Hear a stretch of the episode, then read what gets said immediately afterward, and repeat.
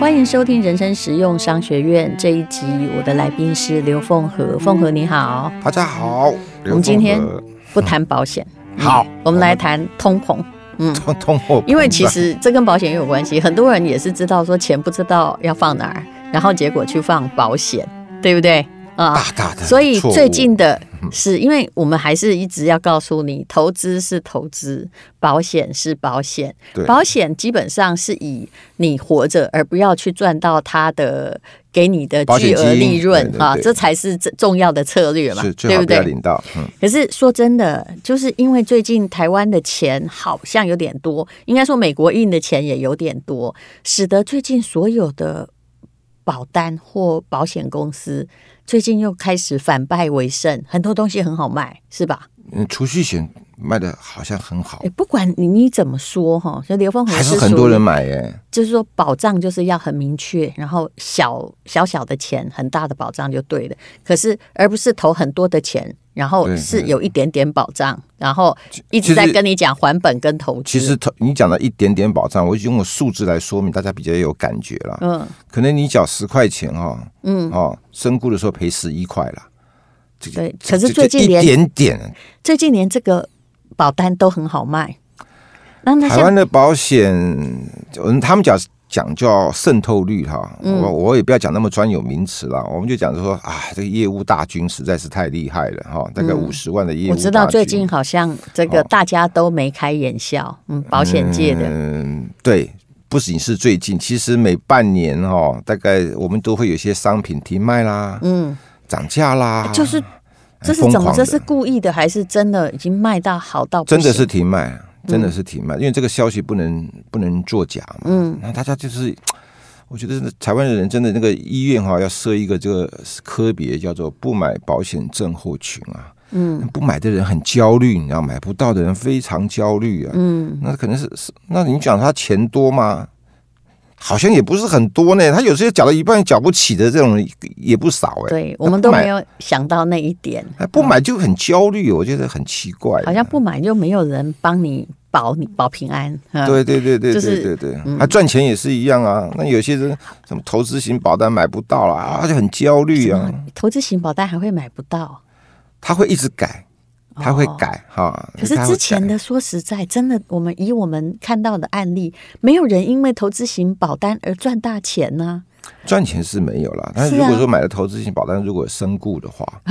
如果身故的话，对，没有活着而买投资型保单赚到钱的啊、这样我我这有样一跟着个一之下。前有过一个纠纷的一个案例哈，嗯就是一个我的粉丝啦，他就反正就乱买一大堆，好买了后来缴不起了，反正就去金融评议中心去申诉，后来那个对方的业务员出来了，有出面，嗯。他就把他的一个朋友也带来，那个朋友说：“谁说你们讲的我我卖给你们东西不好？谁说你们吧？你看我这个朋友买了哈，这个老婆因为买他那个朋友的老婆当被保险人，你看他老婆身故了，身故了，他领到五百多万呢，那是什么不好？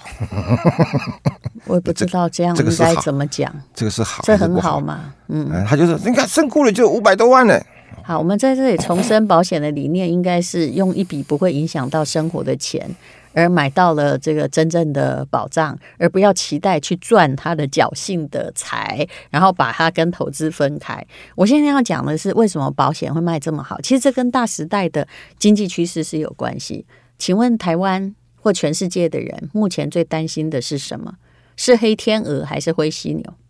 黑天鹅就是指疫情突然唰一声让全世界变色。其实你不是在担心它，因为它已经来了一年多了，是是对不对？是是而且你会发现说，我说真的，就是它影响你的生活，传染率很高，致死率以不台高湾而致言致死率不高还好，对对，当然我们不能说这样它就没有危险。可是黑天鹅哦，在经济学上面，宏观经济上，黑天鹅是必须担心，但是只要你没倒。没死你就不用担心，没被它弄死，嗯对不对？比如说雷曼债，它一下子几年之后，全世界非往上走不可。可是其实会真的嗯弄死你的，在经济上弄死你，叫做灰犀牛。灰犀牛是什么？它的比喻就是，你看到一只犀犀牛，灰色的灰犀牛好像感觉上移动比较缓慢，是远远的在非洲草原就看到它 过来。嗯，但是呢，哎，你你觉得它很缓慢的往你走过来，那你意识到它了。可是你觉得它不那怕么慢不怕，不怕没关系，看起来没那么有害。是结果等它真的已经冲到你身边的起步了时以候，后其实你完全挡都挡不住啊、而且它势必到你身边，这个叫做灰犀牛。那目前呢，以这个全世界的状况而言，答案就是，呃，我用的是《商业周刊》副总主笔杨少强哦哈，我蛮钦佩他的看法的。他说，你们现在都在想说啊、疫情之后经济复苏，可是其实有个东西，有一只灰犀牛，就算复苏它也会来，叫做通货再膨胀。也就是他拿出的一张表哦，美国的这个十年期的通胀率，每年呢最少哦是以两趴、两趴、两趴、两趴一直在成长，哦，两趴很多了呢。是十年下来的话，就不只是二十趴，因为它复利嘛，嗯，复利复利嘛，而那个商品大王罗杰斯啊，他也说。通膨呢，往往始于大量的印钞。这只灰犀牛是迟早会出现，这次呢也不例外。然后，但为什么你看最近哦，不是只有台湾房子涨哦，大家都说哦，是因为台湾疫情控制的好，台南台南涨很多，是不是？哦那台台南那个有台积电，那也有炒作，有两种原因对的啊，对的啊对的大家跟着炒嘛。但是其实你要看的是全世界都涨的原因何在。如果只有台湾，你可以说是哦，台商现在都在台商台回来湾回嗯来，回来、啊回来也只会买一间呢，好不好？对不对？对，好，那那个台商回来，或者是说呃，台湾疫情控制的很好，其实这些都是表面原因。其实你要看的是全世界都在涨，为什么？大家都是不知道要把钱放哪里才能够战胜这个两趴以上，两趴只是政府估计数字，战胜通货膨胀才是这些资产啊、黄金啊、大宗商品在往上一直增加的理由啊。嗯，这其实听说哈、哎，这个可以看见的灰犀牛是二零二一年下半年的核心物价哈、这个摩根斯坦利啦，这个投资银行说的啦，但其实我们自己算是不止啦。他说核心物价会上涨两趴，那到了二零二二年会超标，而且这个时间呢，投资银行都不敢打包票讲，还是说这个时间点会提早发生？其实怎么样算就知道了。美国如果现在每个人哦，这个拜登上来，他只好继续花钱嘛，嗯，继续印嘛，是。然后他继如续果硬每个哦， 人每个人发两千，你知道全美国要发多少钱？美国人开心，那谁不开心？答案是他造成全世界的通膨啊！嗯，他印钞票，美国人在跟我们买东西，对不对？嗯、但我们东西是用劳力辛苦做的，他们的钞票是用硬的，印的。用用用硬的比较 快。是啊，啊、所以呢，目前呢，我们过去曾经有十年期通膨算不算很高，可是未来很可能加速。那通膨最厉害的国家，答案就是我们台湾熟知的津巴威，很多人都有哦收集它的钞票钱的，币钱一币，百万、一亿，后来买不到一条吐司，本来可以买一个农场，买不到一条吐司，这就是通膨恶化的结果。那可是那怎么这样只黑犀牛已经来了，就是来了，已经来了。那怎么嗯样呢？我们怎么样要抵抗这种通膨呢？啊。那我们先来看看台湾会有多惨，好不好？嗯，逢甲大学曾经有一位一个研究报告，他说，其实台湾这个地方是对原物料价格走势很敏感的产业，因为我们没有，因为我们自己本身我们进口很多原物料啊，什么化学、纺织、食品、橡胶、机械设都备有啊、嗯都是铁啊，什么都是，对不对？然后当这个大宗商品涨价的时候，那这个最近就是一直在涨，然后这产业面的经营成本上升，供给减少，那我们的产品是不是也会涨价？那涨价之后就会比较卖不出去，是不是？有一段时间很贵啊，就变成贵了，是嗯，卖不出所以去，不好意思卖啊。那就变成说大家钱很多。这个灰犀牛来的结果是一，大家钱变多；二，大家的钱买的东西变少。嗯，那不是大家就一起来这个这个过苦日子嘛？是不对哦是？对对，我有一个感觉，嗯，我有一个一个感觉，这个这个费用上涨很很多，什么？请外劳啊，请外劳的费用。最近还请得到吗？最近是请不到，但是万一以后一开放了以后，那个外劳哈、嗯听说大家是以前哦，我们家请外劳就是那中介公司拜托我们啊，你给他请一个印尼的啊，请一个泰国的。现在不是哎、嗯，现在是雇主拿着钞票，拿着五万、六万，十甚至于十万去拜托中介公司给他找一个外劳哎、嗯，这老只是年的照顾成本这哎越只来越是哎高。哎，这个只是一次金，就是第一次付的钱，你后面每个月每个月付的还是要付、哦。你看一个外劳要五万、六万、七万到十万去找一个，这跟我你们以是说前这些钱就是像丢进水里，只是要了找出那一个，对对不对？对对跟对，薪水没关系，跟薪水没关系，你就多付了大概五六五万到十万的成整本。个疫情的中间很多嗯大，家还是听说很多有钱人是拿着钞票去拜托中介公司，中介公司当然现在是没有办法啦，现在那有还找不到，也没办法进来啊。现在是不开放，暂时对暂时不开放。可是万一疫情过了以后，万一疫情过了以后，你看看，搞不好这个成本会更增加。不是，我就提醒各位，为什么刘凤和也在运动，对不对？嗯，哦，是不是身体有健康许多？健康我一向很你健与康，其哈存钱来等老哈，不如哈存钱想要买长照，然后想要将来请外劳，成本已经增加。你现在不管不管你买了多少长照险，保证那笔钱还是到时候万一要用到，可能 还不够用。他说我的同学他今年有将近五十岁，他说嗯，二十年后万一怎样，我请外劳，每个月可以有四万呢、我说你真的很哦阿那爸，他现在付的钱也你不你不还少念钱台了大 E EMBA，对他现在付不少钱，不不少钱，一个月领四万的话，对他他现在一个月要付多可少能？他七没有告诉我。五六七八万跑不掉吧？是啊，他就要付那么多一年，是不是？对呀，对呀，啊对，呀。他还还蛮有钱的，但是他说以后我一万一怎样，一个月可以领四万。我说这位同学啊，你有没有念过通膨？你现在这个等过二十年哈，尤搞不好其请美一个外国劳要五啊万了，什么五万，搞不好我我的算法是十二 万。十二万。嗯，因为美国再这样印钞票下去，你二十年后倒掉的请外劳就是十二万那，我请台劳好了。那你 你现在你预支现在的钱去买那些对这长个照，这个通货你是膨预胀期将来有保障，可是没有那个保障，很可能不会没有，只要公司那个保险公司存在，但是你的保障可能只有你想象的三分之一的水因为它平。保障是固定的嘛，是不是嗯所以我现在现在买的是一百万，譬如说啦，或者是你在三十年以后，它还是赔一百万，它不会随着时间增加。这就好像四十年前我阿公就很厉害，那当时利率很高，对不对？他那时候就会跟我们讲说：“我跟你讲，我现在每个月存五千。”他对我们真的挺小气的，就是连个糖果饼干都舍不得买给孙子吃，然后自己是每天都在存那个储蓄险。他说：“差不多等到我这个。”就是，比如四十年前说嘛，他再过十年，他已经存很久了。他说我哈就有三十万的那个退休金，他就可以养三老。十万，你现在听到三十万会好笑，对不对？但四十年前三十万挺多对的，对对对对，啊。然后后来呢，果然也等他那存，三百万都不够，比方说他30后来万真的有把那个那个就是已经那个年限几十年省吃俭用过去了，他有拿到那三十万。嗯，可是那个时候的三十万对他而言，滴血，他心里头在滴血。对他其实就感觉到说，嗯。好像我以前觉得三十万是够退休，为什么苦苦的存了二三十年， 三十万，这这大概大这概就是时间的连个厕所都买不起呢这。就是这个时间哈、大家会觉得感觉就好像白犀牛一样，你们感觉嗯大家慢慢的、慢慢的没什么感觉，真的是面临到的时候，一下你措手不及呀、是措手不及。所以说，这个钱哈、还是要放到一个该放的地方才对。钱应该是要放到一个可以与时俱进的地方。那好，通膨两个结果啦，还是给大家复习一下。答案就是举债变成有利可图。人生实用商学院一刚开始的时候，我就跟大家说，以前都叫你哈哦要有现金才能买房，或者是不要借钱，对不对？嗯现在是叫你适当的借钱，否则你的自己的钱永远很小。嗯而且很多的大公司借钱比你容易得多，利息还比你低得是多。是是，比如说呢，这是《商业周刊》写的哈，不要只怪在我身上哈，说我都叫人家借钱，能借到钱也是要看能力啊哈。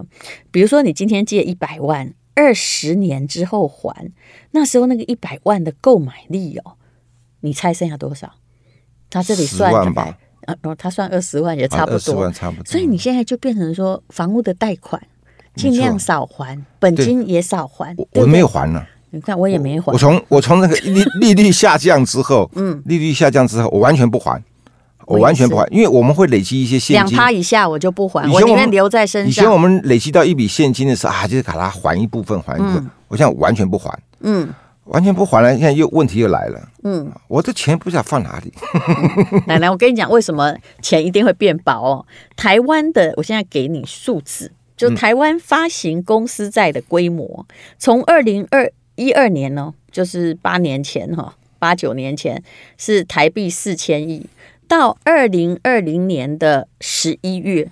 就三个月以前，已经是七千亿。嗯哦，快一倍哦，整个台湾就是公司比你更会借钱，是这些公司借的钱创历史新高。好，不要只有台湾，其实这是全世界倾向。所以我每次看到说啊什么。涨啊，怪建商啊，或者是呃，这个怎样就说哦，是因为我们政府很有能力，没有啦，除非只有我们好，别人不好嘛那。有时候大环境对，的这问是题，这是其实现在没有东西不在全球经济的魔掌之下，美国人得了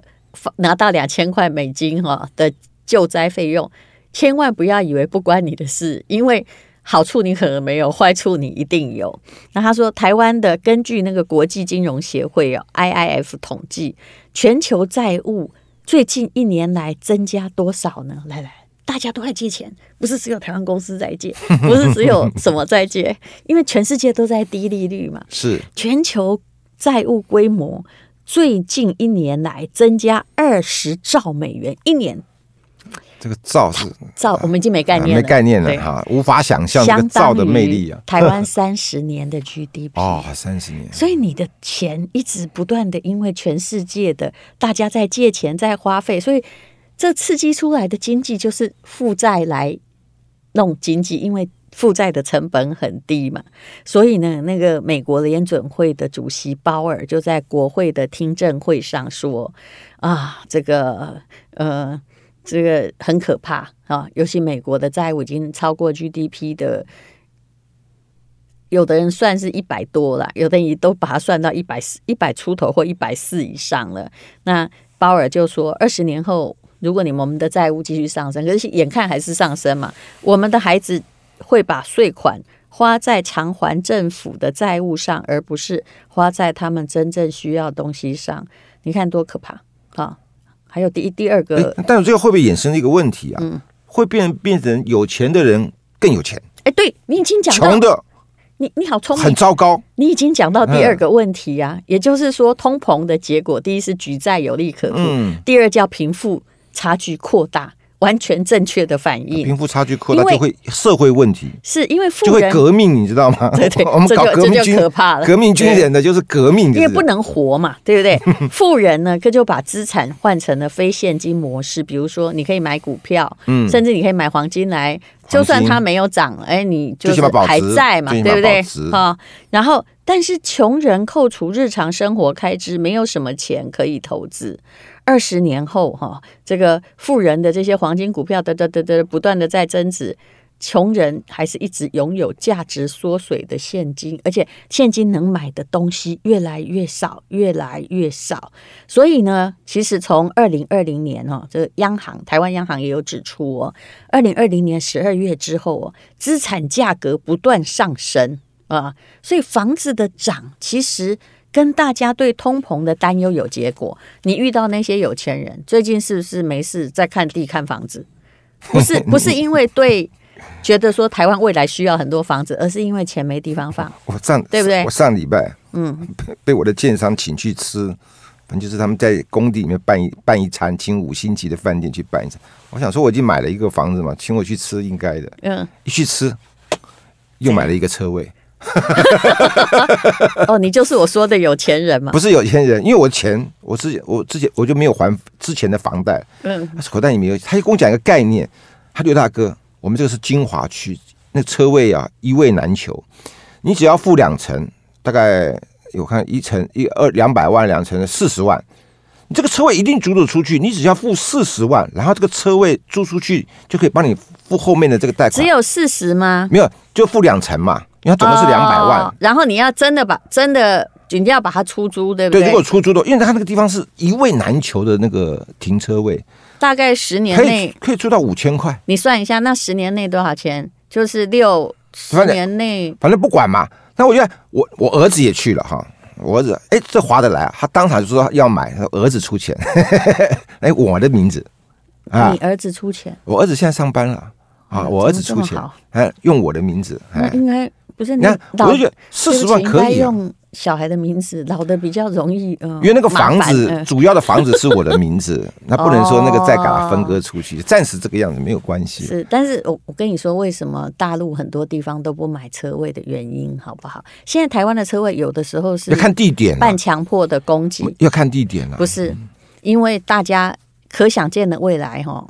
呃，除捷非运啊是不对是嗯对，有的地方很方便，那也许大这个家我知就不道需要去养车。那有的时候是你不要看特斯拉哦，哈、嗯他们搞不好会可以做到说，如果特斯拉都变成共享车或什么啊这的个有话，可能。那传统汽车的车位就真的没有那么需求那么大，所以我后来在呃我在重庆有个房子，后来我卖掉了啦，嗯呃我们公司有个房子，嗯然后卖掉的时候竟然。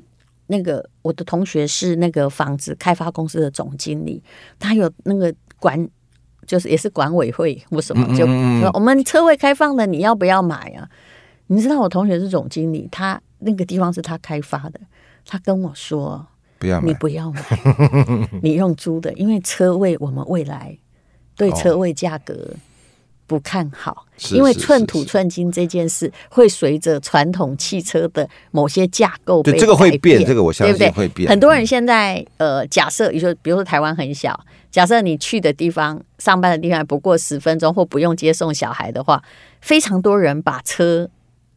也把车卖掉。我之前有两台，嗯卖掉一你看阵子之后，大概卖了大概间隔十年了，因为我儿子长大了，就是现在又开始又有、又有这个小需求。但确实没错，我们家那也有方圆方圆几公里之内有好几个 i r o n 的停车场，是啊，好几个瞬间嗯就哎、怎么怎么这个地方也离平了，那个地方也离平了。哦，过几天那 i r o n 的那个车子啊，通通都嗯都都进驻了。以后这种共享制，然后捷运方便，其实其实是蛮好的啦。对嗯，那有车位只是一个小小对满足我的一个小需小当然奢望而当已然啦。嗯方便呐、所以我才跟你说，如果就算如果你真的要租出去，那就算说这十年内应该是稳当的，嗯电动车还没取代那么快嘛。那你这个租租出去的报酬的话，一个月如果可以赚六千块，这两年是可这十年来呃五千。啊、一年六万，这十年可以回收六十万呢、嗯，那这个这个只是我们小小的 一个买一个，那但是要看那车位，如果是三百万就划不来哦。哦，那车位当然有分，有分平面的，还机械的啦、嗯啊。这个这个车位它有另外的一个学问了。嗯，那、只是说，确实这个房子哈、嗯，你看我那个建商大概卖不到一年，嗯，卖不到一年啊，完售。他前几天已经发了一个讯息给我，在一月二二月二十五号之后、嗯撤离，你看，一年呢五百户哎，我们不敢讲说完售了，嗯去大年概卖年掉底八成九成大概没问题。去年年底到现在，对很多人都知道钱会保掉，那钱都拿出来再利用，就好像办公室啊，你觉得台湾现在也没有外商来，这这段时间也不知道多久，不太可能来成立办公室，对不对？那为什么办公室的卖需的求需卖得求很那么好很好？因为如果现在以前办公室租人家用这个房子本金来算，才三趴，其实我想说，他们应该不也不是赚这个赚这个几趴几趴，他可能有些人真的是钱不晓得放哪就里，至少它会跟着通膨，有可。能对就对是对它资对。产会跟着上涨嘛，它跟对啊黄金一样，就是它还有保险不会，我再讲了，千万别乱买保险。保险不仅不会上涨，还反而下跌。 它的它还有东西利有利息可收。假设我今天财富一点三趴，那我办公室可以租个三趴，我倒赚一点五，而且我的嗯资产还可以跟着随着通膨，随着有没有通膨而水上涨涨，船高，所二以十年以后就不得了，是对不啊对？，哎所以全世界的资产都在涨啊。有钱人越有钱，没钱人越没钱。但哎是的，这个是这就是你讲的，大这第二点一定会实现所以的。说，大家一定要学会啊，用钱投资去理财。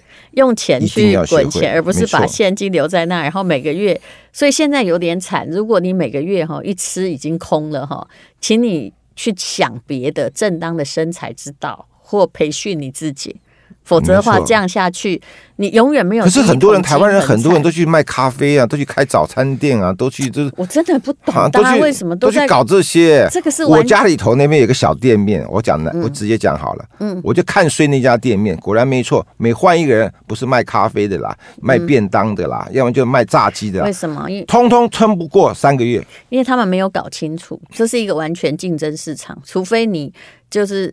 你如果做跟大家一样的事情，你永远都是价格竞争。那价格竞争就是输家，然后你就越做越沮丧，做这种便宜东西 越做越嗯卖的也没有差。嗯比比别人便宜，东西也没有人家好吃啊，里面的美眉也没有人家漂 亮那你，是不是？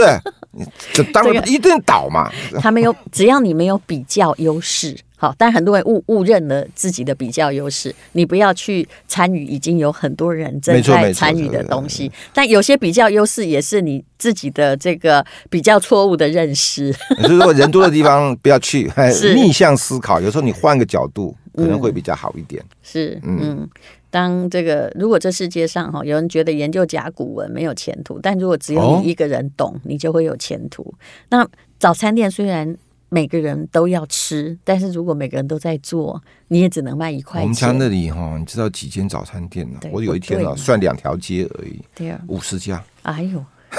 那个我们北家那五十家早北餐北去店，个人给起，从基本上传 统的到最最最最新开的是，嗯大概五十家，平常都没人，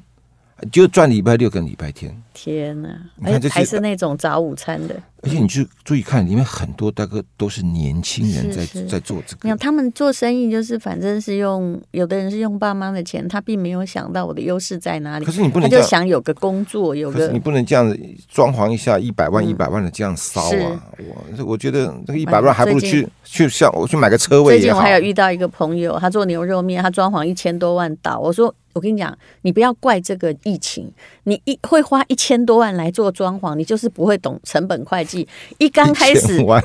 你就注定倒，然后讲话很难听，但你真的就注定倒。一千多万哈，平均一个店面用两年，那那个一年五百万，那。一个月他的装潢的租金叫做四十几万，你不会倒才有可能，而且那个店不大，还租来的，是不 是？好，那我们这个非常谢谢刘凤和。总而言之，我们今天其实讲的是通货嗯通膨膨胀，对还有贫富差距啊、还有哎呀，全世界都在举债的事实。谢谢。谢谢谢谢谢谢大家。